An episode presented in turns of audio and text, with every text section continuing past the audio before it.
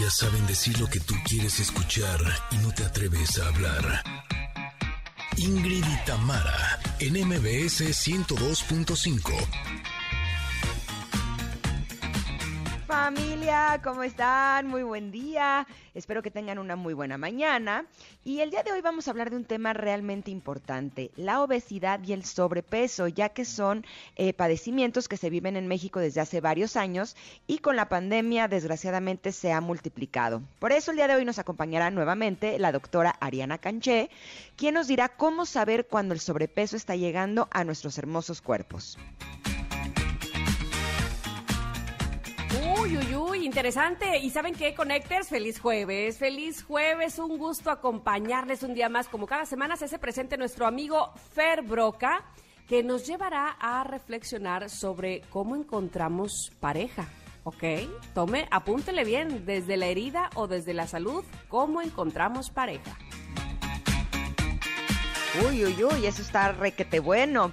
Y también contaremos con la presencia de nuestro gran amigo Sergio Almazán, que nos hablará del Día del Niño y los derechos que tienen. Un tema importante porque también cuentan y son los pequeños que también merecen una vida digna. Oigan, no va a faltar el comentarot, por supuesto que no. La pregunta del día que ya está en redes sociales, los tradicionales covers de jueves y muchas cosas más. Por favor, tome asiento, póngase relajado porque ya inició Ingrid y Tamara en MBS y así comenzamos. Ingrid y Tamara, en MBS 102.5.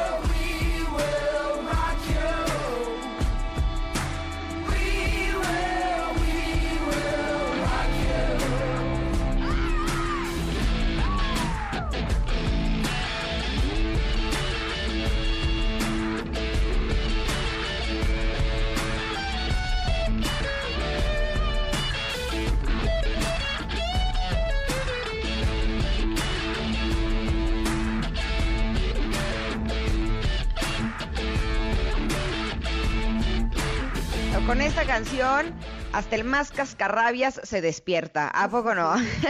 ¿Cómo amanecieron, familia? ¿Están rockeando como nosotras con esta canción de We Will Rock You de Bishop Briggs? Eh, ya me estaban escribiendo en el chat, ya entren, ya entren, ya entren. No, pues yo estaba re feliz echando aquí el, el rock con toda la cosa. Pero ya estamos aquí. ¿eh? Estabas moviendo la mata, así el pelo para adelante y atrás. No, hombre, y cuando daba el guitarrazo, yo así en modo guitarra de... Pero está bien, ya estamos por aquí. Qué bueno que nos estén acompañando esta linda mañana. Espero que ustedes también estén disfrutando no solamente de la música, sino también de su día. el día de hoy, por supuesto, como todos los días, estamos súper felices de saludar a toda la gente hermosa que nos está escuchando a través del 102.5 aquí en la Ciudad de México.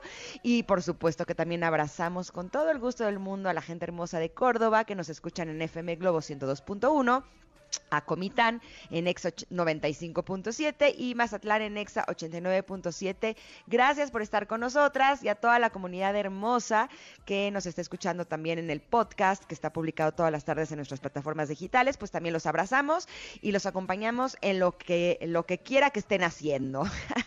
¿Tú cómo amaneciste esta mañana, Tam? Muy bien, muy bien, muy activa. Este hoy me tocó jugar, así es que desde muy temprano estoy ahí en el campo, así es que muy contenta, muy feliz. en el campo, o sea, eh, jugando el Ah, golf. Sí, estaba yo, órale, pero muy ¿qué- tempranito, muy tempranera. ¿a qué hora te vas a jugar golf?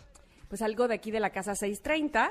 Órale. Este, y eso está muy bien porque para, para la calor, como quedábamos ayer que hace aquí, pues no, me toca súper bien, no, no está el calorón a esa hora, regreso a súper buen tiempo con mucha energía eh, y saludándolos a ustedes, que finalmente eso es lo más importante, que están conectados con nosotros y eso me da de verdad que mucho gusto porque además ya veo que responden en las redes sociales sobre nuestra pregunta del día eh, y no solo eso, sino también hasta nos están eh, pidiendo canciones, covers, porque hoy es jueves de covers y eso, bueno, ¿cómo nos cae bien complacerles? Por favor, díganos qué cover le gusta, qué canción eh, con una versión diferente a la original quisieran escuchar, porque para eso estamos aquí estas dos horas, para complacerles y apapacharles, apapacharles.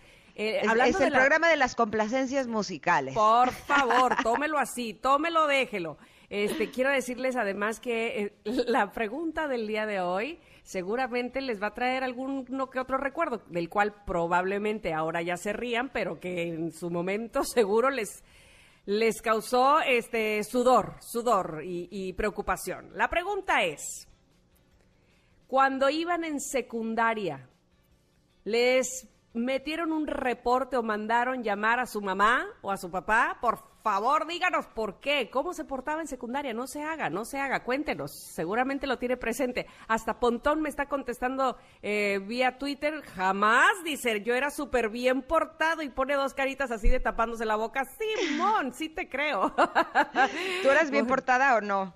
Fíjate que yo sí era una ñoña, pero, híjole, por mi culpa mandaron a llamar a los papás de otra persona. Este, pues no por mi culpa en realidad, sino eh, yo no sabía que ese chico que yo reporté, pues ya estaba en la tablita y con un reporte más se iba de la escuela. Y resulta que me hostigaba, me hostigaba, me hostigaba. Entonces, un día iba corriendo él detrás de mí y yo iba corriendo ya de que, porque me, me quería hablar y me jalaba el suéter, no sé qué. Entonces iba yo en las escaleras, me jala del suéter, me, me volteo y casi me voy rodando por las escaleras, sino que las niñas que venían pisos más abajo, o sea, escalones más abajo, me detuvieron. Entonces yo lloro y lloro y me fui a la dirección a decirle, es que ese niño me sigue molestando, no sé qué, y no sabía yo que ya que con un reporte más se iba. Así es que, pues se fue. Lo reporté, ¿De o sea? ¿tú crees? Sí, me siento muy mal por eso, pero este, seguramente si me rodaba por las escaleras, esto iba a ser una tragedia, ¿verdad? Sí, por que, bueno. supuesto. Así es que bueno, eso sucedió en primero de secundaria. Tendría yo escasos 11 años cuando eso. ¿Tú te mandaron llamar a tu mamá o a tu papá? Yo era súper ñoña. Ah, ¿ves? ¿Qué te digo? Pero ya luego en la, en la prepa me desñoñé un poquito. Sí. Yo no, yo sí era así aplicadita, todo así. O sea, lo único que sí es que siempre llegaba justo a la hora de la entrada, así me cerraban la puerta en la parte de atrás porque no me podía despertar. Ya saben que eso de la levantada no era nunca lo mío. Y sí, una vez me fui extraordinario, una vez en mi vida, pero adivina por qué. ¿Por qué? O sea, porque hubo un niño que me estaba copiando en el final de física Ah, este niño. ¿cómo se y llama? nos mandaron extraordinario a los dos. Qué injusto, ¿no? Porque eh, entre que averiguo si él te estaba copiando o tú te estabas dejando copiar, los dos extraordinarios. Exacto, Uh, los dos la- castigados. ¿Y sabes qué es lo que es más impresionante? Que yo era buenísima en física. O sea, ya sé, no, no entiendo por qué. Pero se me, matemáticas y física se me hacía súper fácil. De hecho, en, en sexto de prepa, yo estudié en área 1. O sea, ¿qué Fíjate. tiene que ver conmigo? No sé, pero yo era Área ñoña uno, área uno es físico-matemáticas. exacta, se dice acá. Ah, ok, ok, ok. Sí, Acá una cosa muy extraña. exactas. Eh, pero el chiste es que yo era ñoña, nunca me metieron ningún reporte, pero queremos que ustedes nos cuenten Sí, cuando iban en la sí, secundaria, Ya, ¿por qué ya les llegaron a meter un llegando, ¿eh? reporte? Ahora, ¿sabes qué? Yo creo que es como hereditario porque yo nunca he tenido un reporte de mis hijos. Ve, qué bonita cosa, muy bonita cosa. Bueno, sí, bueno, eso bueno. da eso da tranquilidad. No sé si a lo mejor hubiera estado bueno que me portara un poquito peor. No sé. bueno, ya. Este, mira, Aunque en la carta, tener algo que contar aquí. ya sé, en la carta del comentarot, este, precisamente estamos hablando, o vamos a hablar más al rato, de no agarrarnos de las experiencias pasadas. Ingrid, eso ya pasó. Si te quieres ah, eh, el día de hoy desñoñar, este es el momento. Ya Exacto. la Oye, como la canción de. Talía. Si no me acuerdo, no pasó. Si no me acuerdo, no pasó, exactamente. Entonces, este, Cómo me estás a encanta esa tiempo letra. De, de desñoñarte, este, o de que nos desñoñemos. Me encanta que lo ocupe yo de esa manera. Pero bueno, estamos esperando, por supuesto, sus respuestas en arroba Ingrid Tamara MBS. Ese es el Twitter para que nos eh, platique si alguna vez mandaron a llamar a sus padres en la secundaria, ¿ok? Vámonos un corte. Somos Ingrid y Tamara y regresamos con el comentarot aquí en el 102.5. Michelle, my belle, these are words that go together well. My Michelle, Michelle, my belle, sont des mots qui vont très bien ensemble, très bien ensemble. I love you, I love you, I love you. That's all I want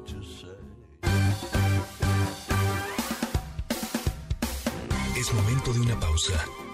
Ingrid en MBS 102.5. Ingrid y en MBS 102.5. Continuamos.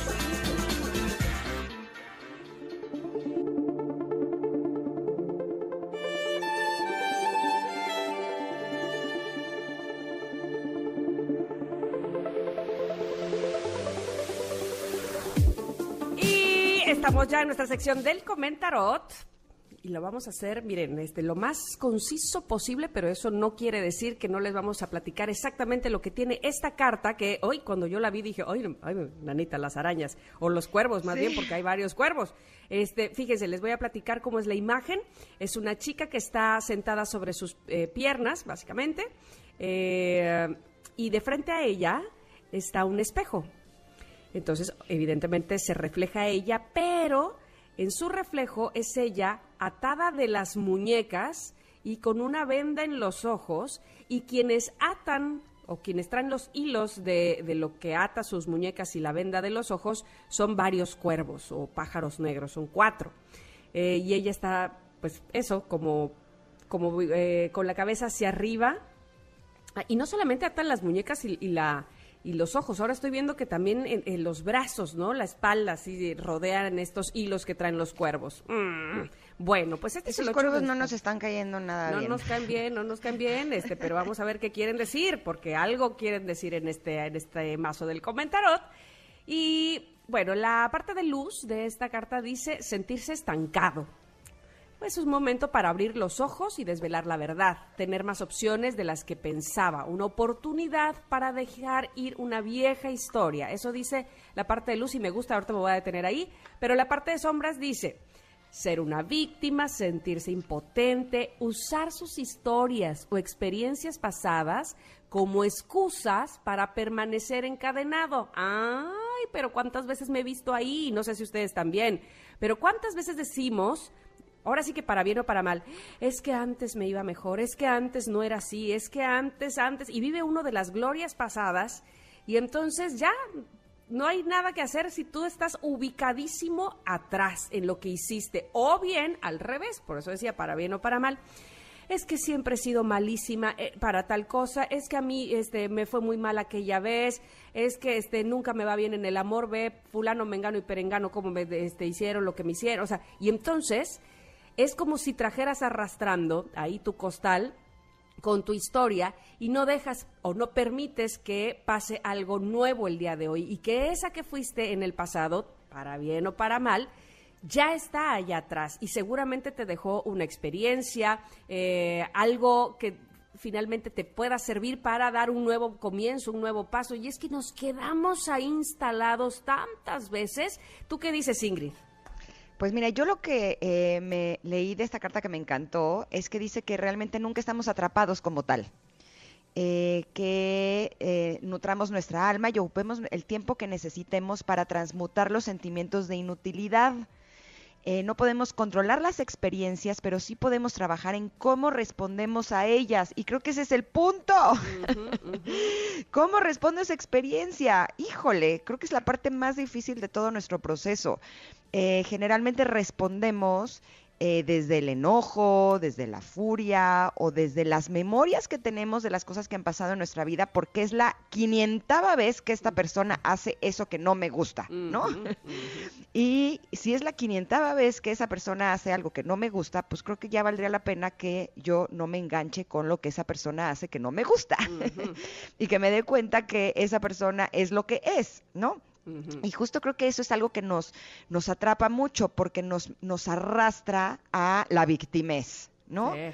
¿Cuántas veces me siguen haciendo lo mismo y yo soy una pobre víctima? Y esta carta nos dice que es mejor que elijamos ser soberanos que ser víctimas. Eh, y eso me hizo recordar una frase que leí en un libro hermoso, eh, que de hecho les recomiendo mucho, se llama La mujer oceánica eh, que es un libro para mujeres, y dice que las mujeres tenemos que aprender a pasar de ser víctimas a ser soberanas de nuestros cuerpos y de nuestras vidas. Y creo que eso es algo que sí vale mucho la pena, porque generalmente estamos complaciendo. Y no, hay que ser soberanas y hay que aprender a escucharnos. Y justo hay otra frase que me gusta mucho de una escritora que se llama Paula Reeves, que fíjense qué interesante, dice, gran parte de la tristeza y de la confusión que arrastramos las mujeres surge de nuestra incapacidad de sentirnos seguras cuando nos expresamos intuitivamente.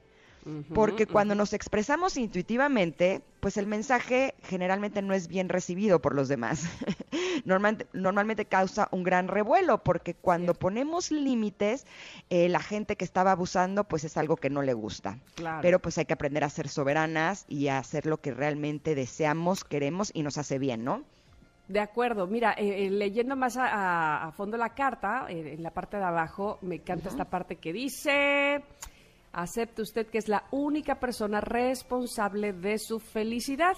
Y luego, por otro lado, porque eso este, se lee bien bonito, ¿no? Pero luego, ¿cómo le hacemos? Dice, nutre tu alma y dedica el tiempo que necesites para cambiar o transmutar cualquier sentimiento de impotencia. Y entonces, en este asunto de nutre tu alma, eh, ¿Con qué se come? ¿A dónde voy para nutrirla? ¿Cómo este, nutro el alma? ¿Dónde está el súper? ¿Cuál es el, restaurante? Pues entonces, este, aquello que te hace sentir muy bien, que te, que te hace estar contigo y que te hace eh, pensar que no es... Eh, no eres aquello que fuiste o no eres aquello que te dijeron en el pasado, sino eh, estar contigo y nutrir tu alma de, de, las cosas que sí puedes hacer, que sí sabes hacer, que te enaltecen, te, te gustan. te gustan, te llenan, te satisfacen que si el ejercicio, que si la meditación, vamos, herramientas, herramientas y herramientas. Me gusta esta carta que diga eso. Dice, olvídese de las viejas historias y esté atento a cualquier pensamiento de baja vibración que pueda estar aferrándose ahí, usted se queda ahí regodeándose, como decía Ingrid, en, ser la víctima. Y replantee sus experiencias como lecciones y sobre todas las cosas, elija sanar. Así es que vamos a hablar del mantra de esta carta que dice, soy libre de elegir mi sanación y mi luz. Esa es la carta del comentario del día de hoy, que nos invita a no quedarnos en el pasado, a iniciar, eh, a hacer algo, alguien nuevo cada día porque se puede, claro que sí. Y entonces esta carta ustedes la pueden eh, ver, compartir. Eh, pensar en, lo que, en lo que nos ofrece, si entra a nuestro Twitter, arroba Ingrid Tamara MBS, ahí está publicada. Por supuesto. Y como es jueves de covers, y aquí queremos complacerlos, nos vamos a ir con la canción que nos pidió Jonathan. Eh, no la he escuchado, ¿eh? Vamos a ver, dice que está muy buena. Es All of Me de Sentidos Opuestos. Vamos y volvemos. Somos Ingrid y Tamara y estamos aquí en el 102.5. What would I do without your smart mouth? Drawing me in, then you're kicking me out. Got my head spinning. No kidding, I can't pin you down. What's going on in that beautiful mind? I'm on your magical mystery ride. And I'm so dizzy, don't know what hit me, but I'll be alright. My head's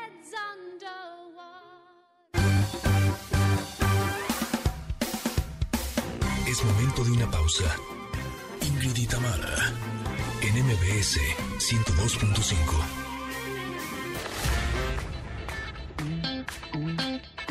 Ingrid y en MBS 102.5. Continuamos. Sitios emblemáticos, historias y personajes míticos en la voz de Sergio Almazán. El cocodrilo.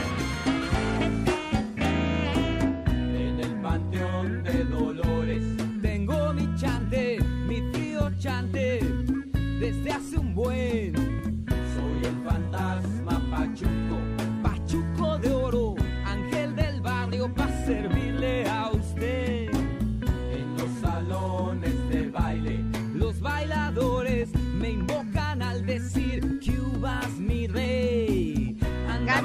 canción del cocodrilo de maldita vecindad para recibir a nuestro querido Sergio Almazán, pero ya queremos escucharte, Sergio, que tienes un tema súper interesante el día de hoy, como todos los días que estás con nosotras. ¿Cómo estás? Buen día.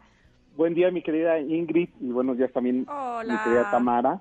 Este, yo esperaba ver sus fotos de niñas ahora en sus redes sociales. ¿eh? Pero, pero, Pero- mañana, mañana, mañana. Exacto, pero digo, seguro lo están reservando para el mero día. Sí, sí, sí, Sí, sí. va Me mañana, pero bien. ¿sabes Tengo qué? cierta curiosidad. ¿Ustedes han cambiado mucho? Eh, Yo, yo, creo digo que, que no. yo no. Yo creo Yo No. digo que estoy igualita, me veo Yo igual nada de más joven. con 127 arrugas, pero igualitinina. Bueno, decía mi abuela que las arrugas sirven para saber lo que queda lisito. muy, muy sabia, muy bien. Muy bien. Sí. Oye, pero qué no importante el tema que vamos a hablar el día de hoy, porque generalmente el Día del Niño lo relacionamos con celebrar a los niños, ¿no? Eh, con hacer algo Claro. que les guste y demás, pero qué importante es que también hablemos de sus derechos. Fíjate, estás tocando un tema fundamental de hace casi un siglo, después de la Primera Guerra Mundial, en que México participa en esta declaratoria internacional en Ginebra sobre una firma de derechos eh, este, para los niños, eh, eh, aunque ya existía la Carta de los Derechos Humanos, se consideraba el mundo de los adultos el mundo de los eh, seres humanos, como si los ancianos o los niños y las niñas no fueran seres humanos. Es hasta 1924, eh, después eh, de los momentos de la, este, de la guerra mundial, de la Primera Guerra Mundial, que se hace este acuerdo donde se reflexiona alrededor de la importancia que tiene eh, proteger, garantizar, ofrecer eh, este, no solamente entornos eh, colectivos o sociales, o sea, territoriales, sino también eh, los íntimos y los eh, familiares hacia los niños. Hay que recordar, México no había participado en la guerra mundial, pero sabía de esos temas porque México había tenido una revolución.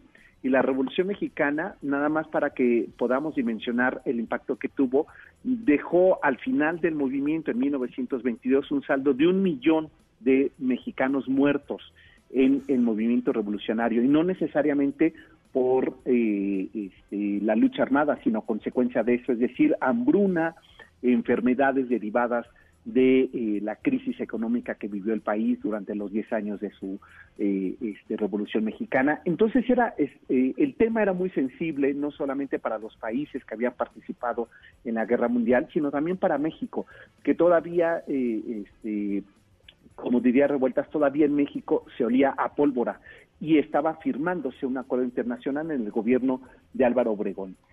Y entonces se determina que fuera el 20 de noviembre el Día Internacional del Niño. ¿Qué ocurría? Pues que nosotros teníamos una fecha que empata, ¿no? Claro, la revolución. La revolución. Entonces eh, se determina, además, eso ocurre cada que se hace una firma y se eh, coloca una fecha determinada, que cada país, dependiendo sus condiciones históricas, eh, fechas conmemorativas civiles, eh, incluso religiosas, que podían modificar, pero que no dejaran de reflexionar sobre eh, el acuerdo internacional de Ginebra de los derechos de los niños. Y por ello es que se decide un eh, 30 de abril. ¿Por qué? Porque además también coincidía con el surgimiento de un Instituto Nacional para la Protección de la Infancia. Ustedes son jóvenes si no se acuerdan, pero había algo que se llamaba el INPI, que es el origen del DIF. Ah, ok, ok. Entonces, eh, como después de que viene México de esa discusión y trae eh, Vasconcelos, que era el, ministro de Educación en ese entonces, eh, o secretario de Educación, trae el documento y, eh, y entonces México está muy preocupado por un tema que hoy deberíamos de ocuparnos muchísimo, eh, que es eh, estos niños huérfanos, estos niños explotados laboral y sexualmente, estos niños violentados, que era el saldo de la Revolución Mexicana. Entonces, el gobierno de Álvaro Obregón conforma este Instituto Nacional de Protección a la Infancia, que fue el origen del DIF, del desarrollo integral de la familia, después no solamente al infante, sino también a las mujeres y después a la familia completa.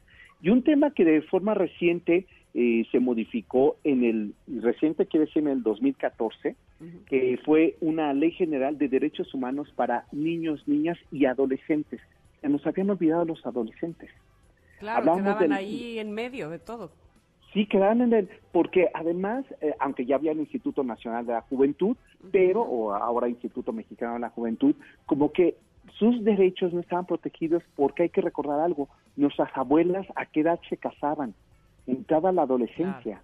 Claro. Chiquititas. Entonces ya los consideraban adultos porque ya eran padres.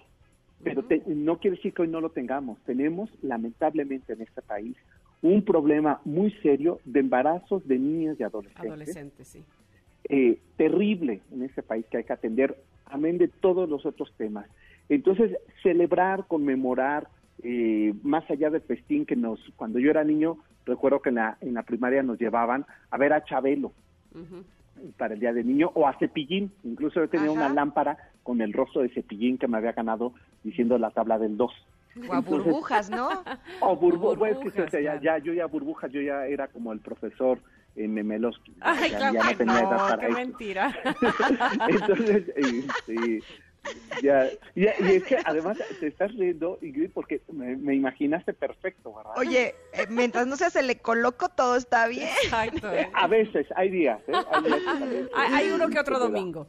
Así, yo era mimoso domingo. ratón. Así. Bien No, joven. yo de mapafa. Ándale, va, o papá musguito. musguito. Oye, o no eras pistachón zigzag. Sí, claro, no, bueno, eso sí, me- me corrían todos lados por preguntón, por supuesto. Sí, sí. Eh, y eso provocó que, y qué bueno que hablaban sobre esta serie, porque fue eh, un proyecto alrededor de, eh, en la década de los 70, mediados de los 70, hay una discusión internacional sobre no todos los niños están teniendo acceso a la educación. Entonces, ¿qué hacer con estos niños que están creciendo en analfabetismo? Llevar hasta los últimos rincones del país a través de eh, lo que este, McLuhan discutía de la, de la nana este, electrónica que era la televisión en casa, ¿no? Muchos padres tenían que irse a trabajar y dejaban a los niños solos, no los mandaban al colegio.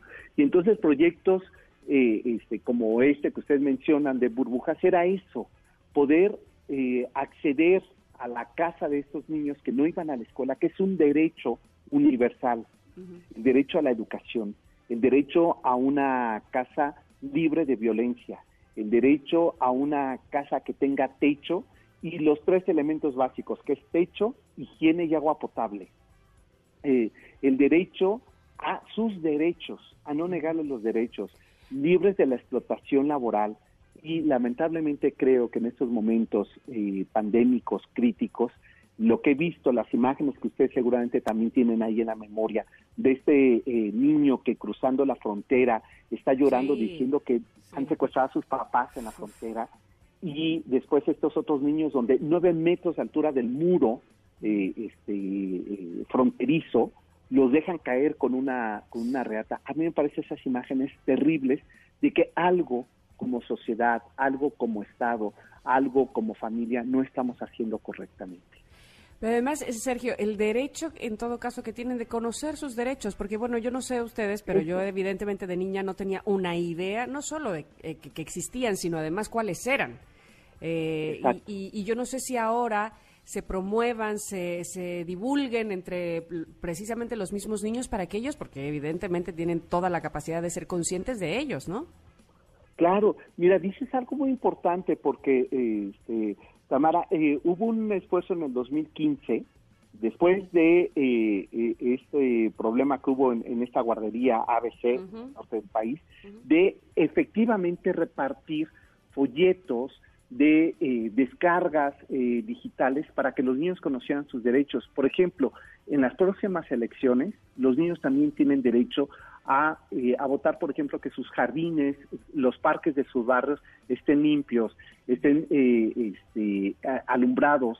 eh, y ese es un derecho que el niño tiene que, que pedir, que solicitar derecho a que no le exploten laboralmente sus padres, sus abuelos, algún familiar, ¿no? O cuando están en un albergue. Derecho a, eh, a la no violencia.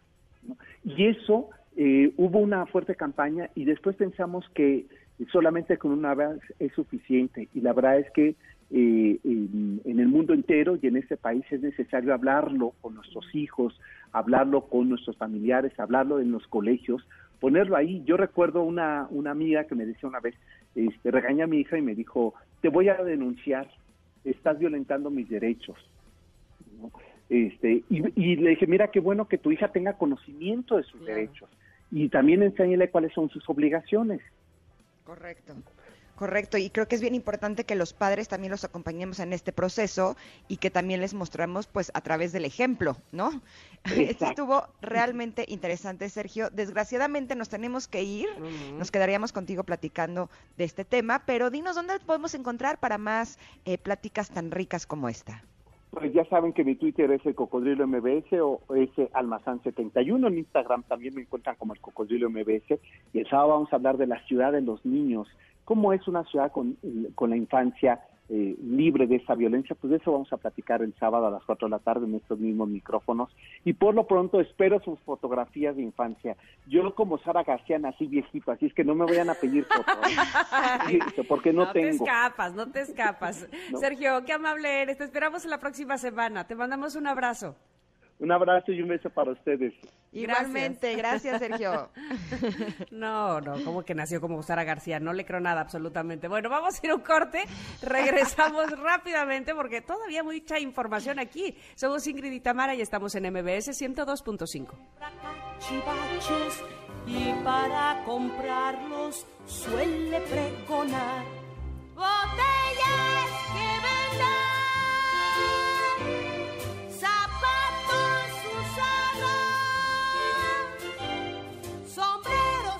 estropeados pantalones remendados cambio vendo y compro por igual Es momento de una pausa. Ingrid y Tamara, en MBS 102.5.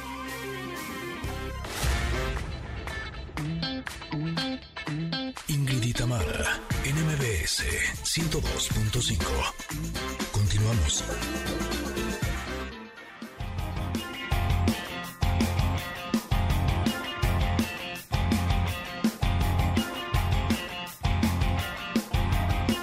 Siempre me traiciona la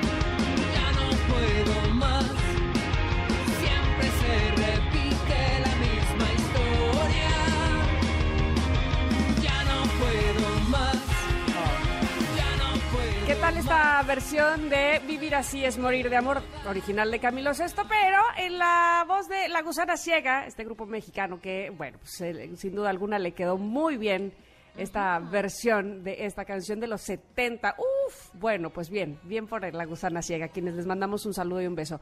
Oigan, qué importante es también entre todas las cosas que, dijo Sergio Almazán, pues justamente los adolescentes y llegar a la edad donde se toma una de las decisiones, a mi punto de vista, si no es que la más importante que tomamos en nuestra vida, que es a qué nos vamos a dedicar el resto de ella, dónde vamos a explayarnos con nuestro talento, con nuestros dones, qué vamos a estudiar, cuál es la universidad que nos va a ofrecer esa carrera que nos guste, que nos apasione, que a partir de ahí logremos grandes cosas. Y por tal motivo, el día de hoy quiero presentarles a Paris Fabricio Ponce, rector de la Universidad UTECA. Sin duda alguna, una gran opción con perfectas eh, opciones de, li- de licenciatura y de carreras para todos los jóvenes. ¿Cómo estás, Paris? Bienvenido.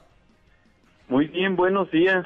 Pues contento de estar en este espacio y platicar con ustedes y con su auditorio sobre esta universidad.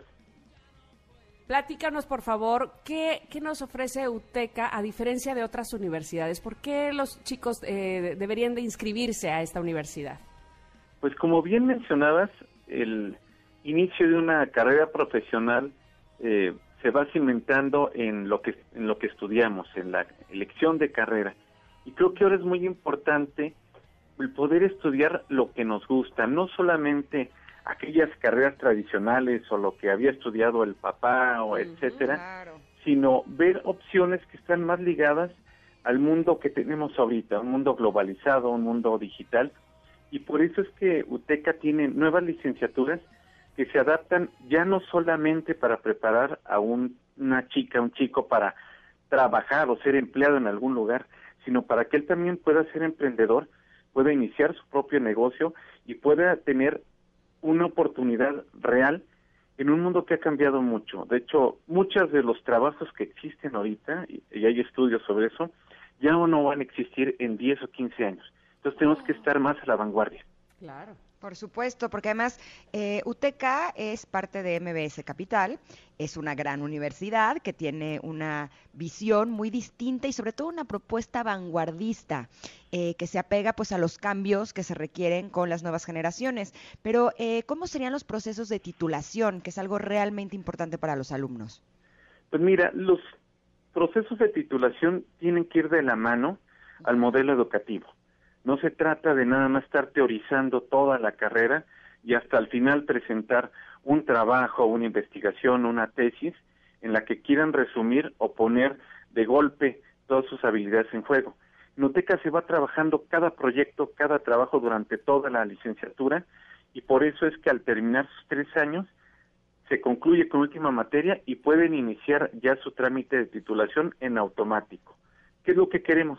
Que los chicos ya estén trabajando y que estén trabajando con un título ya en la mano, porque sabemos perfectamente que no es lo mismo una oportunidad siendo uno solamente un pasante a pedir un trabajo, estar ejerciendo la profesión ya con el título. Qué maravilla. Oye, y mencionabas hace un momento que, que son eh, licenciaturas vanguardistas, que no habría que quedarnos eh, pues atrás. Evidentemente el mundo va cambiando. Y quisiera mencionar las licenciaturas de UTECA, Animación y Arte de Videojuegos, uf, Comunicación y Contenidos Digitales, Diseño y Arte Multimedia, Imagen y Relaciones Públicas, Interpretación y Traducción, Mercadotecnia Digital, Negocios de Entretenimiento, Actuaría. Qué importante cada una de ellas. ¿Cuándo inician clases, París? Iniciamos ya en mayo eh, con dos licenciaturas, que es Interpretación y Traducción y también la de Comunicación y Contenidos Digitales. Pero también ya pueden apartar su lugar para las licenciaturas que inician hasta el mes de septiembre. Híjole, eso suena realmente bien. Ahora dinos una cosa, París, ¿ya van a poder iniciar las clases de manera presencial o son clases online? Estamos listos ya para iniciar en, en el plantel. Tenemos todos los protocolos diseñados para recibir a los docentes y a los alumnos. Sin embargo, aún las condiciones no son las más propicias. Entonces vamos a esperar a que la autoridad sanitaria y de educación nos indiquen que ya podemos regresar a las clases. Entonces vamos a empezar de manera virtual, en línea como lo hemos hecho hasta este momento, y en el momento en que nos permitan ya abrir las puertas del plantel, recibiremos a todos nuestros alumnos. Perfecto. Entonces, ¿cuándo pueden inscribirse y sobre todo qué apoyo da UTECA a los, a los aspirantes? Pues mira, se pueden inscribir desde hoy mismo y lo que busca UTECA es estar apoyando a todos sus, sus aspirantes desde el inicio y sobre todo mantener ese apoyo durante toda la carrera. Si se inscriben en este momento, todos los alumnos tienen al menos una beca del 15%. Incluso pueden haber más altas, ahí tienen que platicar con las asesoras para que vean cuál es el promedio que tiene cada uno de los alumnos y las condiciones en especial de cada chica y chico, pero por lo menos es una beca del 15% y además la beca se da por escrito y por toda la carrera. Aquí Ah, no hay truco que bajas a lo mejor en un cuatrimestre que te va mal, que baja tu promedio y te quitan la beca. Aquí se mantiene durante toda tu carrera. ¿Dónde podemos encontrar más información para todas las personas que están interesadas, París? Pueden checar nuestra página que está totalmente renovada, que es www.uteca.edu.mx.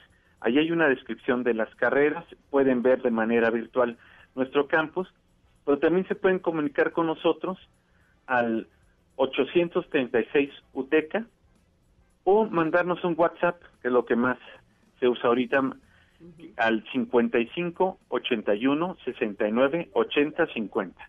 A ver, se los repetimos, 55 81 69 80 50 o en www.uteca.edu.mx. Muchísimas gracias, Paris, por haber estado con nosotros y por in- invitar a los alumnos a estas carreras tan maravillosas en UTECA. Al contrario, gracias por la oportunidad y los esperamos aquí en nuestra universidad. Perfecto. Gracias. Gracias. No, buenísimo, qué bueno. Les repetimos eh, rápidamente el número 5581-698050 o en uteca.edu.mx. Listo, pues ya hemos de irnos a un corte, Ingrid. Regresamos bien rápido. Ándale, tenemos un programa bien padre la segunda hora, así es que quédense con nosotras. Somos Ingrid y Tamara y estamos aquí en el 102.5. You say you belong to me, and ease my mind. Imagine how the world could be so very fine, so happy together.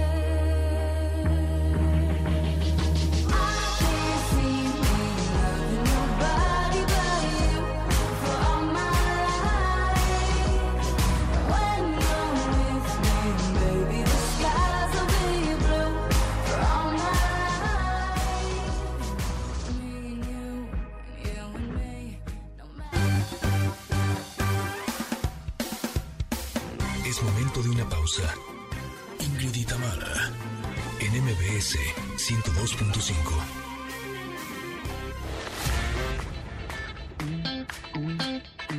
Ingrid y Tamara, en MBS 102.5. Continuamos. Connectors, en la primera hora de Ingrid y Tamara nos acompañó nuestro amigo el cocodrilo Sergio Almazán, quien habló del Día del Niño y sus derechos. Entonces se determina que fuera el 20 de noviembre, el Día Internacional del Niño. Entonces se determina que cada país, dependiendo sus condiciones históricas, que podían modificar, pero que no dejaran de reflexionar sobre el Acuerdo Internacional de Ginebra de los Derechos de los Niños. Y por ello es que se decide un 30 de abril Interesante, ¿no? Y también ya está listo Fer Broca para reflexionar desde dónde encontramos pareja, desde la herida o la salud. Y más adelante la doctora Ariana Canché nos dirá cómo podemos saber si tenemos sobrepeso. Así continuamos aquí en Ingrid y Tamara.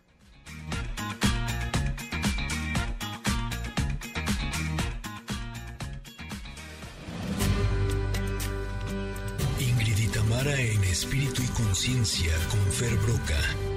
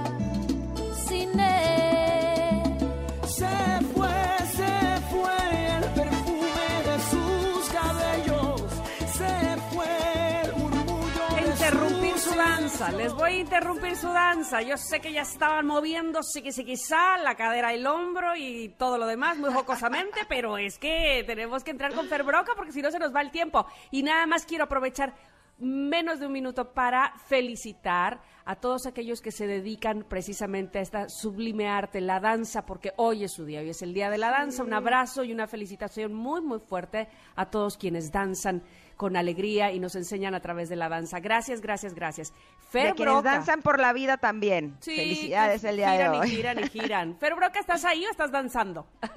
Estaba danzando, pero ya me sosegué y me senté. Bueno, bueno, toma aire porque oh, tenemos un tema importante, encontrar pareja desde la herida o desde la salud. Uy, yo ya tengo aquí lista para apuntar, ¿eh? No, no es que yo les diga, pero yo ya estoy con todo.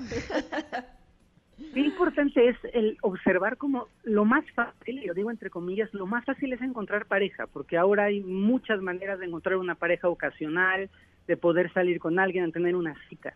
Pero qué complejo es saber desde dónde estamos eligiendo la pareja. Y Básicamente el, el programa y los tips que les tengo preparados para hoy es ver esa contraposición entre cómo cuando estamos heridos, cuando estamos enfermos, cuando tenemos algo un poquito pasado, podrido de- desde nuestro interior, puede ser que nuestra brújula para encontrar pareja sea para reafirmar las heridas, para reafirmar el dolor, para hacer algo que en psicología se le llama la profecía autocumplida, ¿no? Sería el ejemplo típico de, claro, todos los hombres abandonan y entonces al estar pensando eso, yo misma voy buscando hombres que corroboren mi teoría de que abandonan, entonces me van a abandonar. Y en la otro, en el otro extremo de la moneda está la posibilidad de buscar relaciones de pareja saludables, que tristemente he de confesar que son escasas, son las menos. Es mucho más común que nos acerquemos y que nuestra brújula de búsqueda esté influenciada por nuestras heridas, por nuestros patrones, por las creencias, los introyectos, las dolencias, que por esa parte realmente luminosa y clara de nuestra conciencia y de nuestro amor. No importa si nunca has escuchado un podcast o si eres un podcaster profesional. Comunidad Himalaya. Radio en vivo. Radio en vivo. Contenidos originales y experiencias diseñadas solo para ti. Solo para ti. Himalaya. Descarga gratis la app. Tienes toda la razón, Fer, ahora que dices que pocas parejas realmente son saludables. Eh, sí, lo que veo es eh, muchas parejas que son dependientes o codependientes. Y de hecho estuve en un curso el fin de semana en donde dijeron algo bien interesante, que yo pensaba que la codependencia era la necesidad de sentirse necesitado. Y ahí nos dijeron que la codependencia es la adicción al sufrimiento.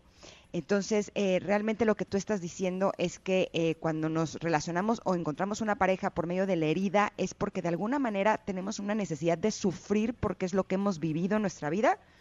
Sí, o porque es lo que hemos vivido, o porque es lo que nos enseñaron a vivir, o porque es lo que creemos que es natural. Hay muchísima gente que al no haber encontrado nunca en su relación de chiquito, de novios, de prepa o de secundaria, una relación sana, van construyendo la idea de que lo normal en la relación es pelear, vivir en la angustia, si me va a poner el cuerno, si me va a dejar, si no me va a dejar, este el conflicto. Incluso hay parejas que funcionan en este ciclo totalmente destructivo de nos amamos un día, nos peleamos Ay, cuatro, nos eso. reconciliamos uno, nos amamos otro y nos peleamos cinco. Y entonces va como vamos como en una sensación de lo normal es estar peleado. Qué Y es delicioso. He escuchado expresiones bien nocivas, perdón, como es que lo maravilloso de las parejas es la reconciliación. Y yo digo, no, no se trata de estar mal para reconciliarte, se trata de vivir bien y de que lo excepcional sea el conflicto, porque tampoco vamos a hablar de que las parejas tienen este caminos rosaditos llenos de miel y que nunca se van a ver feo ni te va a caer mal tu esposa, ¿no? Pero es de- debería de ser la excepción al conflicto y la regla, lo general, lo sostenida, la armonía y la paz. Totalmente. Y seguramente mm, eh, todos hemos eh, elegido pareja desde la herida y también desde la salud. eh, eh, hablo por mí, evidentemente, pero eh, me hace recordar, por ejemplo, cuando eh, quedé de novia con Ernesto, mi, mi marido. Me acuerdo que fue cuando decidí de, ah, ya no me va a importar nada, ya, este, lo que pase, pasará, y, ¿sabes? Como que no, no tenía yo expectativas de nada, y zócale, Sí. es con, o sea, vamos, que fue todo tan, tan mucho mejor de lo que yo pensé. ¿Por qué? Porque probablemente cuando elegía, tienes toda la razón, va uno arrastrando cosas del pasado y entonces te quedas con eso y entonces vas dando un paso como no queriéndolo dar y todo se vuelve forzado. No sé, cuando me liberé, finalmente llegó esa persona indicada. Das en un clavo impresionantemente importante, Tamara, porque cuando hacemos lo mismo, estamos repitiendo patrones. Y los seres humanos tenemos una alta tendencia a repetir patrones que no nos damos cuenta. Entonces elegimos al mismo tipo de persona, en otro, tiene otro nombre y otra, y otra tonalidad de piel, pero en esencia elegimos el mismo patrón. Entonces a veces lo que tú hiciste que fue perfectamente correcto fue decir, voy a hacer algo diferente y me voy a soltar y voy a actuar como nunca actúo. Si por ejemplo la gente en la primera cita se da beso, abrazo y apapacho, pues de re- y no funciona, hay que probar qué pasa si no doy ese beso en la primera cita. Si la gente, el único mecanismo, la única herramienta que tiene para ligar es irse al bar, en las noches, pues de repente hay que buscar cómo me voy a buscar una pareja en, al parque a correr a las 7 de la mañana, porque eso va a cambiar las posibilidades, porque eso va a cambiar y va a impedir que sigamos repitiendo los mismos patrones. Hay que recordar que tenemos un inconsciente poderosísimo, mucho más fuerte y más importante en nuestra vida de lo que creemos, y que ese inconsciente nos condiciona y a veces nos lleva, y, y lo insisto, ¿eh? sin darnos cuenta, la gente tiene que entender que cuando hablamos de las heridas, la mayoría de la gente no reconoce su herida y la mayoría de la gente busca una pareja pensando, suponiendo que es algo bueno. No somos tontos, solo estamos enfermitos, pero tontos, tontos no somos, ¿no? Entonces, en esta búsqueda yo creo que estoy haciendo lo correcto, pero vuelvo al mismo resultado o a un resultado similar y lo que no me doy cuenta es cuál es mi herida, dónde está el patrón y cómo tengo que observar mi herida para poder sanarla y modificar mi estructura de patrones. Ahora, muchas veces cuando eh, somos conscientes que hemos estado eligiendo desde la herida, eh, también podemos eh, irnos hacia el otro lado. O sea, como estoy eligiendo desde la herida y eso ya no me gustó, entonces mejor ya no elijo y así me siento en un lugar seguro. Me gustaría que nos dijeras, Fer, ¿cómo podemos saber si ya estamos listos para elegir desde la salud y no desde la herida? Pero nos tenemos que ir a un corte. ¿Te parece si nos esperas unos minutitos? Por supuesto que sí, con todo gusto. Vamos y volvemos. Estamos platicando con Fer Broca sobre encontrar pareja desde la herida o desde la salud. Somos Ingrid y Tamara y regresamos en unos minutos aquí al 102.5. Las huellas en la arena. Huella el mar se la llevó, pero la luna sigue ahí. Pero esa luna es mi condena. Despacio en la mañana, oh, a gritos por la noche.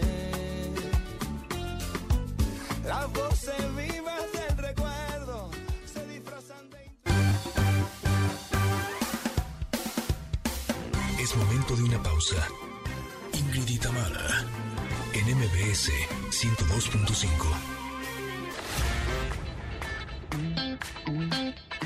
Ingrid en MBS 102.5. Continuamos.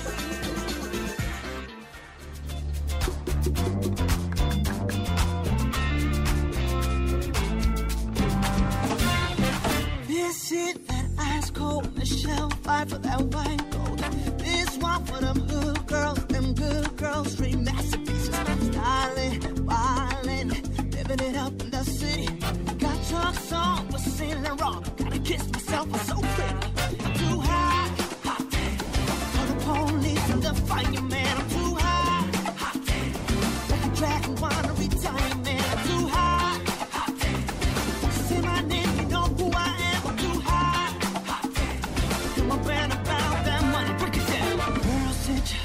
Nos dijo que le gusta la salsa y hasta una versión de nuestro querido Bruno Mars eh, de Tony Zucker está para recibirte. No puedes decir nada, mi Fer, que no te consentimos con, con mucha salsa, así como la salsa de los tacos.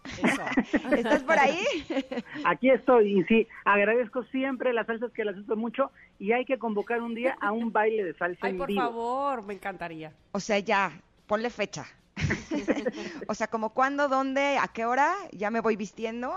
Eso, eso, muy bien. Exacto. Oye, estábamos platicando de un tema bien interesante contigo, de encontrar pareja desde la herida o desde la salud.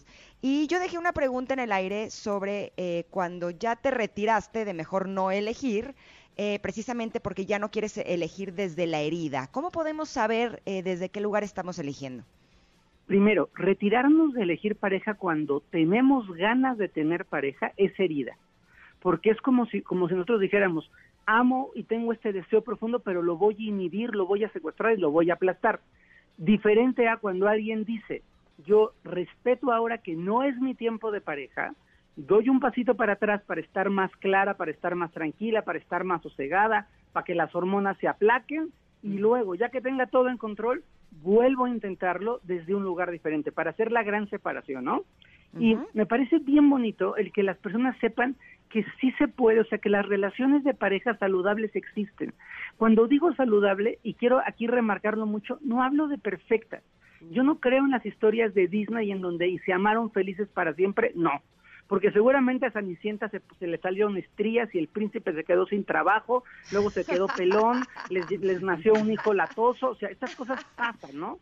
Y tenemos que entender que, que, que, que no estamos vendiendo el, la- el falso sueño de tú vas a vivir y te vas a amar siempre y jamás va a haber un grito y un pleito. Eso no, eso no significa salud, eso significa irrealidad.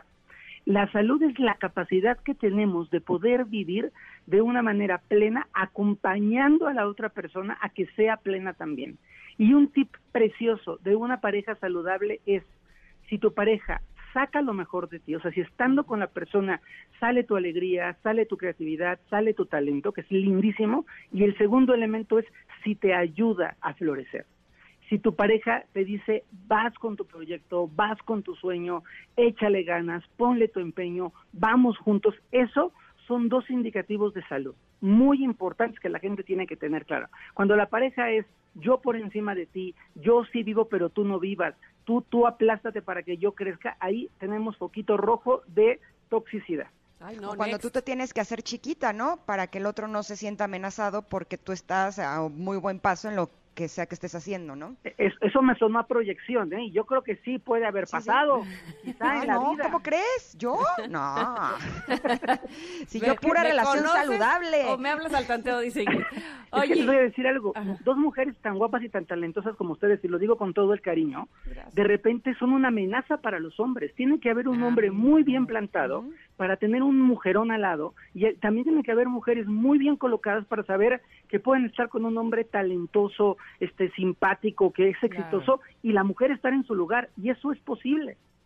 Ay, quiero ir con Ernesto en este momento a abrazarlo. Oigan, ¿saben qué, qué pasa? Que, me- que estaba pensando, Fer, ¿qué pasa cuando nosotros somos las que estamos elegidas desde la herida de él? ¡Ah! ¡Tarán! Ahí te va. Difícilmente alguien te elige desde la herida si no hay una resonancia en tu herida. Ándale, no Entonces, generalmente puede ser que haya una persona que tenga una herida más grande o más abierta que la otra, Mm. pero no existe la posibilidad en el mundo práctico y real de que una persona sana, sana, sana, sana, sana, esté con una persona enferma, enferma, enferma, enferma, enferma. Claro. no. Porque cuando una persona está compartiendo un vínculo con un enfermo, hay dos enfermos. En las relaciones de codependencia, y esto la gente tiene que tener bien claro, es que mi esposo es alcohólico, pero yo soy súper saludable, no. Si hay un enfermo, hay dos enfermos en una relación de codependencia. Es que ella es la violenta, pero yo soy bien buena gente, no. Hay dos enfermos. Siempre hay que reconocer que la codependencia o las relaciones tóxicas se dan desde los dos lados, a veces en una proporción 30-70, eso sí puede ser, pero desde los dos lados segurito.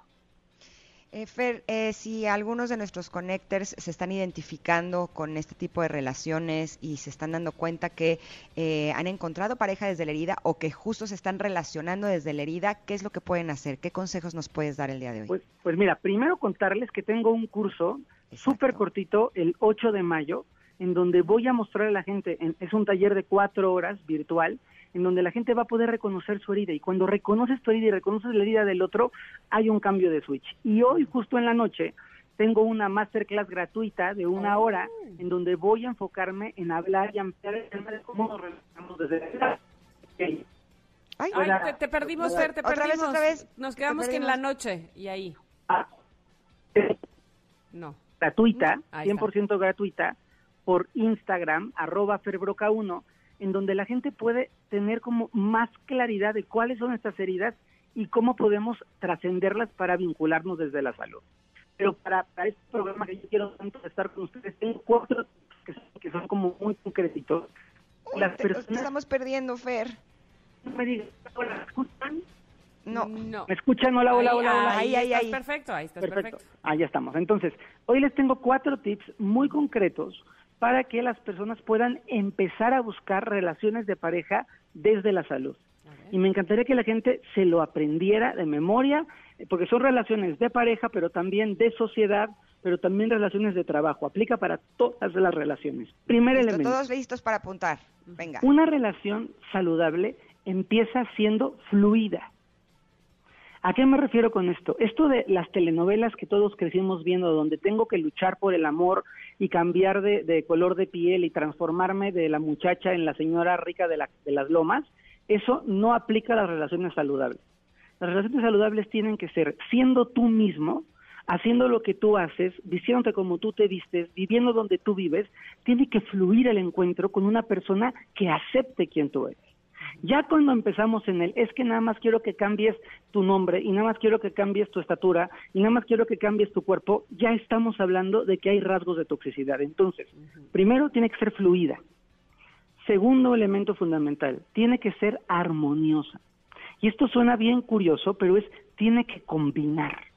En las relaciones de pareja tiene que haber factores en donde lo que tú, tus intereses, tus gustos, las cosas que son importantes para ti tengan una cierta correlación con el otro.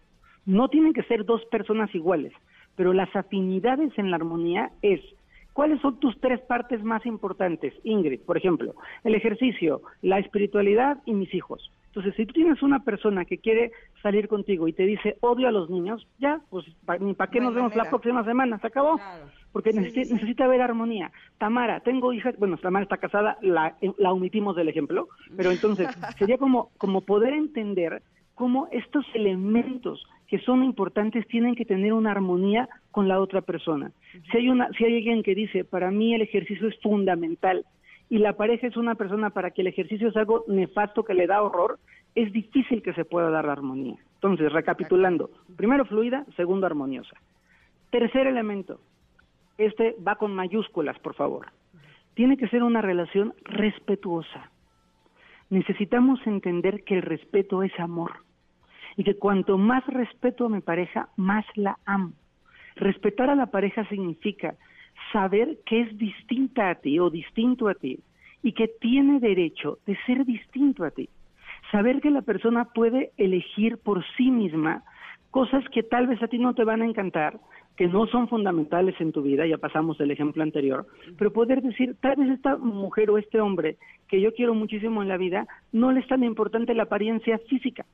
Y yo no tengo por qué estarlo obligando, condicionando a o te pones corbata o no salgo contigo. O quizá esta persona que de la que estamos hablando tiene como un principio fundamental dormir temprano. Y tienes que asumir que tiene derecho a vivir como la persona tiene derecho a vivir. Cuando dos personas ¡Ay! No. Te nos fuiste, Fer. Tienes, tienes derecho a vivir, Fer. No te vayas. Sí, justo eh, en lo que regresa, estaba leyendo en un libro que una forma en la que las mujeres podemos mos- mostrar el respeto por nuestra pareja es no intentar controlarlo. y que si queremos controlar todo el tiempo lo que hace, lo que dice, cómo se viste, lo que come y cómo es, que lo que más nos conviene es cambiar de pareja. en lugar Y de lo que estar más le tratando de a- controlar y cambiarlo. Lo ¿no? que más le conviene a tu pareja es cambiarte. Si Exacto, también. Sí, sí, sí, pero. Pero justo ahí decían que el respeto es un pilar fundamental para los hombres y yo pensaba que respeto es no decirle groserías o no ser grosera con él y no, respetarlo es no querer controlarlo. Qué interesante, ¿no? Ujú, totalmente. Fer, te fuiste, Fer, no regresaste. ¿Qué pasó? Oigan. Voy a llorar. Ya sé, pero yo les Porque quiero nos recordar. faltó una. Sí, sí, sí, que, que eh, obviamente ustedes pueden localizar a Fer Broca, justo así, en arroba Fer Broca en Instagram eh, y en Facebook, porque va a dar esta masterclass el día de hoy a las 9 de la noche, si no estoy mal, Ingrid, recuérdame si estoy... ¿Ocho o nueve? Que según yo dijo Qué burra. 9 de la noche, a ver si ahorita que regrese nos lo confirma, pero sin duda alguna siempre toca temas de muchísima importancia, de mucha relevancia y que además nos enseñan uf, grandes cosas para seguir adelante con nuestra vida de manera sana y de manera espiritual como lo hace él. Así es que Fer Broca en Instagram y en Facebook. Esto, ¿No? ¿No regresó? Estoy tratando de Ah. buscar a ver si está publicado en su Instagram, pero no, no lo encuentro. Pero bueno, eh, Fer pues Broca ahora sí 1, que- discúlpenme. Que con estas tres yo creo que sí tenemos una pista grande, ¿no? sí, sí, sí, sí, no, bueno, O obviamente. sea, estas tres es que las relaciones tienen que empezar siendo fluidas, armoniosas y respetuosas. Tres pilares básicos sin lugar a dudas. Ahí estás, Fer. Aquí estoy, Ay, hola, hola. Fer, Fer, Ay, Fer, casi Fer, nos Fer. da algo, Fer, nos faltaba el cuarto faltaba punto. uno. ¿Qué tal que los iba a dejar en el suspenso, Ah, eh? Más sí, profundo, sí, sí, mejor que... com- que como novela en viernes. A ver, dinos el cuarto, Y el Fer. cuarto es que una relación saludable tiene que propiciarnos paz. Y esta palabra tiene que salir de- de- desde lo más profundo de nosotros. No estamos para relacionarnos para la euforia. A veces cuando somos chavitos confundimos amor con euforia, con el me palpita el corazón, siento ansiedad, se me sube la presión, se me baja la temperatura, las maripositas en la panza. Una relación saludable es una relación en donde estoy tranquilo, en donde me siento contenido y me siento en paz. Ya están Estoy ahora sí los cuatro puntos. Qué maravilla que nos hayas hablado de este tema tan importante. Por favor, yo estaba diciendo que tu masterclass es el día de hoy a las nueve de la noche. ¿Estoy en lo correcto? O- 8.30, 8.30 empieza para que 8:30. dure Sabes una que a las ocho, Ni una ni otra. a las nueve y Exacto. era 8.30. Muy 8.30. bien. Fer Broca 1 es eh, en la cuenta de Instagram de, de Fer, justamente. Y en Facebook estás como Fer Broca, ¿verdad? Como Fer Broca, sí, sí. Exactamente. Bueno, pues Gracias, te agradecemos Fer. mucho, mucho, mucho y te esperamos, por supuesto, la próxima semana con, bueno, ya sabes cómo te esperamos, con muchísimo cariño. Muchísimas gracias, les mando un fuerte abrazo y saludo a todo el auditorio. Gracias, Fer. Te queremos y abrazamos. Y Gracias. bailaremos salsa eh, juntos pronto. Ay, ojalá. A bailar salsa. Un besote, bye bye. Igualmente, y nosotros nos vamos a un corte, pero regresamos para hablar de si cómo sé si tengo sobrepeso u obesidad, un tema súper importante. Somos Ingrid y Tamara, regresamos en unos minutos aquí al 102.5.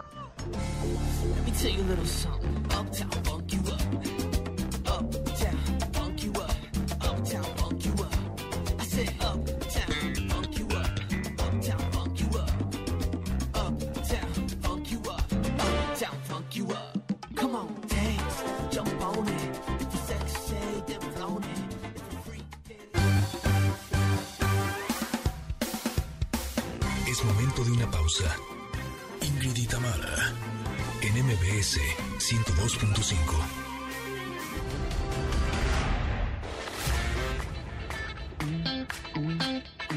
Ingrid y Tamara, en MBS 102.5. Continuamos.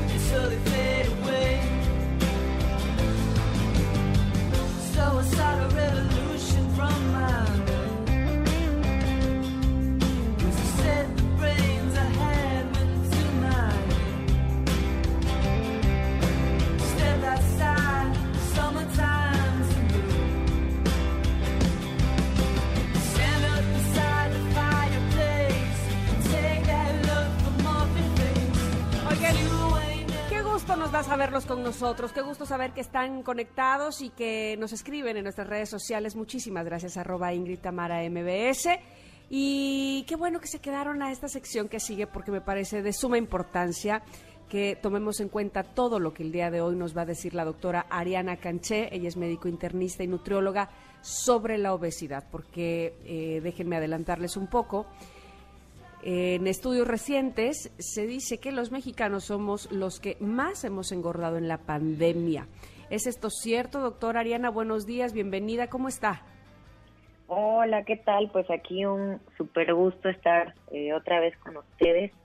Y sí, digo, desafortunadamente, eh, al parecer, aunque se iniciaron muchísimas campañas en contra de la obesidad y todo lo que tenemos en redes sociales y en medios de comunicación, cada vez eh, engordamos y engordamos y engordamos y en el último año la obesidad en México se estima que aumentó de un 7 a un 8%. Es decir, si antes 7 de cada 10 mexicanos tenían obesidad, ahora casi alcanzamos el 8 de 10 con algún grado de sobrepeso o, o de kilos de más. Eh, doctora Ariana, justo ahora que hablaba de sobrepeso y obesidad, hay una diferencia. Eh, pero ¿cómo podemos saber si lo que tenemos es que ah, subimos un poco de peso por la pandemia o realmente ya tenemos un problema más grave como es la obesidad? Eh, hay una forma muy fácil de sacarlo, ustedes están en casita. Si nosotros medimos eh, nuestra talla, o sea, nuestra estatura en metros, por ejemplo, yo estoy en el borderline, le digo, entre ser un Iguoki y un Homo, este, que es como la mayoría de la población, estoy en el 1,60, 1,59, dependiendo el, el letalímetro que utilice. Ah, Pero yo si yo, cerquita, yo ¿eh? multiplico 1.6 por 1.6, eh, me va a dar un número o una fracción, eh, 2.43, digo, estoy siendo muy inespecífica. Ese número me va a servir para dividir mi peso entre eso. Es decir, si yo peso 60 kilos y divido mi talla al cuadrado, es decir, 1.6 por 1.6, no me da 2.43 y, y divido 60 kilos entre 2.43 me da el índice de masa corporal. ¿Cómo sé si es lo ideal? Tengo que estar aproximadamente entre 21 a 24. Si hablamos en estándares eh, pues legales, arriba de 25 eh, ya es sobrepeso grado 1, arriba de 27 es grado 2, arriba de 30 es obesidad grado 1, 35 eh, grado 2, eh, 40 grado 3 y de ahí para arriba todas las comorbilidades y super obesidad y otros grados que sí tenemos en México, pero es muy poco de la población. Casi todo el mundo se cataloga entre sobrepesos y obesidad grado 1 y 2. Así podemos sacar eh, cuánto, cuánto peso tenemos encima, pero hay un factor que a veces nos falla un poco porque casi siempre queremos como que a la báscula y si no vemos que se mueven nos frustramos. Y otro, otra cosa que tenemos que tomar en cuenta es no el peso nada más, sino el porcentaje de grasa. Más o menos, eh, yo le voy a poner un ejemplo muy burdo para que se entienda. Es que muy claro, Eh, sup- supongamos que tengo dos hombres, o sea, dos Luises, voy a poner un nombre. Ambos tienen 40 años en la flor de la juventud. Eh, claro. Los dos miden 1,75 y los dos pesan 120 kilos. Solo que Luis 1 es un paciente que tiene 15 de grasa y 45 de músculo y va a competir en Mister México. Y el segundo paciente es un paciente con 15 de eh, músculo y 45 de grasa y fue un paciente que tuvo COVID, es diabético, hipertenso, se infartó y estuvo muchos meses en Ay, terapia intensiva. Luis. Entonces, e- es decir, a veces el peso no lo es todo, aunque sea la misma persona, el porcentaje de grasa y músculo es lo que realmente debemos de perseguir. Y si no tenemos una báscula, porque a veces nos llama la atención esta cuestión y decir, bueno, pero ¿cómo lo mido si no puedo ir con alguien para que me mida el porcentaje de grasa? Eh, otro factor que tenemos que ver muy bien es a dónde se distribuye la grasa. En mujeres lo ideal es que la cintura sea menos de 80 en México y menos de 90 en varones. Entonces, para que se vayan midiendo el ombliguito y sepan si tengo que hacer una intervención severa en cuestiones de conductas de salud. Y el 90, 60, 90, eso solo lo tiene Talía. Entonces, si no tienen el 60, tampoco se traumen. Do- doctora, y me, me surgió la duda si sobrepeso y obesidad es exactamente lo mismo, porque este, siento que tenemos muchas eh, ideas erróneas precisamente en este tema, no solamente en si ay, yo nada más tengo sobrepeso, pero no sé si eso quiera decir que ya me deba de preocupar o no, como decía Ingrid hace un rato, pero además en cuestiones de hábitos, tenemos tan arraigadas ciertas... eh, tradiciones al comer, por ponerlo de alguna manera, que creemos que si es comida casera, ay, al cabo es comida casera, estamos comiendo bien, pero ¿qué estamos poniéndole a esa comida casera? No necesariamente es lo más sano o saludable. Sí, eh, primero, eh, eh, sobrepeso es así como les dice la fórmula, es eh, estar mi índice de masa corporal entre 25 y menos de 30. Para grados de obesidad, 1, 2, 3, 4 y todos los que siguen, es arriba de 30. Entre más alto es eh, el índice de masa corporal, más alto, o sea, más obesidad eh, genera en el, en, el, en el paciente o en la persona. Ahora, puedo ser una persona con un índice de masa corporal en sobrepeso, o sea, por decir en 27, pero tener niveles de grasa tan altos como alguien que tiene obesidad grado 2. Entonces, eh, el- ahora sí que la clasificación sobrepeso significa tener un índice de masa corporal arriba de 25 pero menos de 30 y obesidad de 30 para arriba. Ok. Y luego lo que comentabas de, de la comida es importante porque mucha gente, pues tú sabes, ¿no? Siempre te dejan, el, nos dejamos en las dietas, ¿no? Este, todo asado y a la plancha y el pescadito y el bistec y toda esta cuestión, precisamente como para evitar que la persona pues sobrecargue su carne o su guisado o su proteína de la comida con excesiva cantidad de calorías. Y aquí hay dos cosas importantes. Si a lo mejor tú a tu bistecito de pollo le pones un poco de salsita o lo haces en un, en un guisado este no tan gordo, no sé, un pipián donde no le eches el caldo completo o un mole donde nada más agarró un poco de sabor, a lo mejor sí le va a añadir un poquito de calorías, pero va a cambiarle un poco el mood a ese platillo. Ahora, es cuál es el error completo, o sea, es decir, si yo utilizo especias, jitomate, verduritas, si hago calditos así como de este tipo, no hay tanto problema porque realmente no se utiliza tanta cantidad de calorías. Pero si yo empanizo frío, es decir, freír no es echarlo en la sartén, freír es hundirlo como el pescado frito, ¿no? Este, y capeo un alimento, le puedo incrementar las calorías hasta lo doble de lo que yo estoy consumiendo si lo como sin este tipo de procesos al momento de cocinar. Y todo es una costumbre. O sea, a mí me encantan los sopes, por ejemplo, pero yo no los frío, yo los aso y me saben exquisitos. De verdad ya no noto una diferencia eh, si el sope estuviera frito o estuviera asado. Oye, pero eh, dinos una cosa, Ariana. El, el, mm, por ejemplo, eh, un efecto colateral de la obesidad o del sobrepeso podría ser que el sistema inmunológico esté bajo, por lo tanto que seamos más vulnerables al COVID-19. No me respondas, tenemos que ir a un corte, pero volvemos con esta respuesta. ¿Te parece? Claro que sí. Eh, Somos Ingrid y Tamara, estamos platicando con la doctora Ariana Pecanché. Ella es médico internista y nutrióloga sobre el sobrepeso y la obesidad. Regresamos en unos minutos. Es momento de una pausa. Ingrid y Tamara, en MBS 102.5.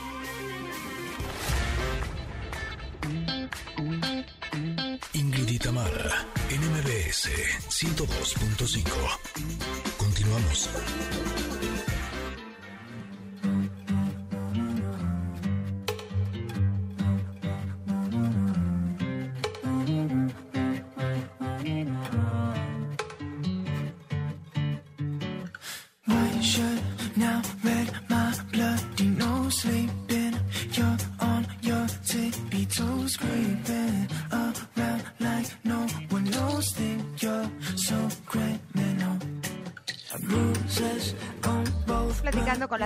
Doctora Ariana Pecanché sobre si tenemos sobrepeso u obesidad y le dejé una pregunta en el aire si eh, el tener sobrepeso u obesidad nos podría eh, causar de alguna manera más riesgo eh, para tener contagios del COVID-19. ¿Estás ahí, doctora? Sí, aquí sigo, aquí sigo. Perfecto. Eh, pues mira, eh, yo creo que hemos escuchado como mucha información sobre este binomio, ¿no? De si la obesidad y las enfermedades crónicas pueden agravar eh, el contagio por COVID-19 y lo voy a explicar de una manera un poquito fácil. Supongamos que cada célula de grasa, cada depósito de mi cuerpo empieza a crecer y tiene la capacidad de crecer hasta cierto tope y de ahí, en lugar de, como explotar o salirse del guacal, por así decirlo, lo que hace es reproducirse. O sea, es decir, yo llego al límite de mi crecimiento como adipocito y entonces hago un gemelo. Esto significa que una célula, entre más gordo y gordo y gordo y gordo, más engorda un paciente, tiene la capacidad de producir más células de grasa. Es decir, de 10 se pueden hacer 100 o se pueden hacer 1000. Por esto hasta tenemos estos programas de reality con personas muy gorditas, ¿no? Porque el tejido graso hace esta hiperplasia, que es el crecimiento del- de las células en general.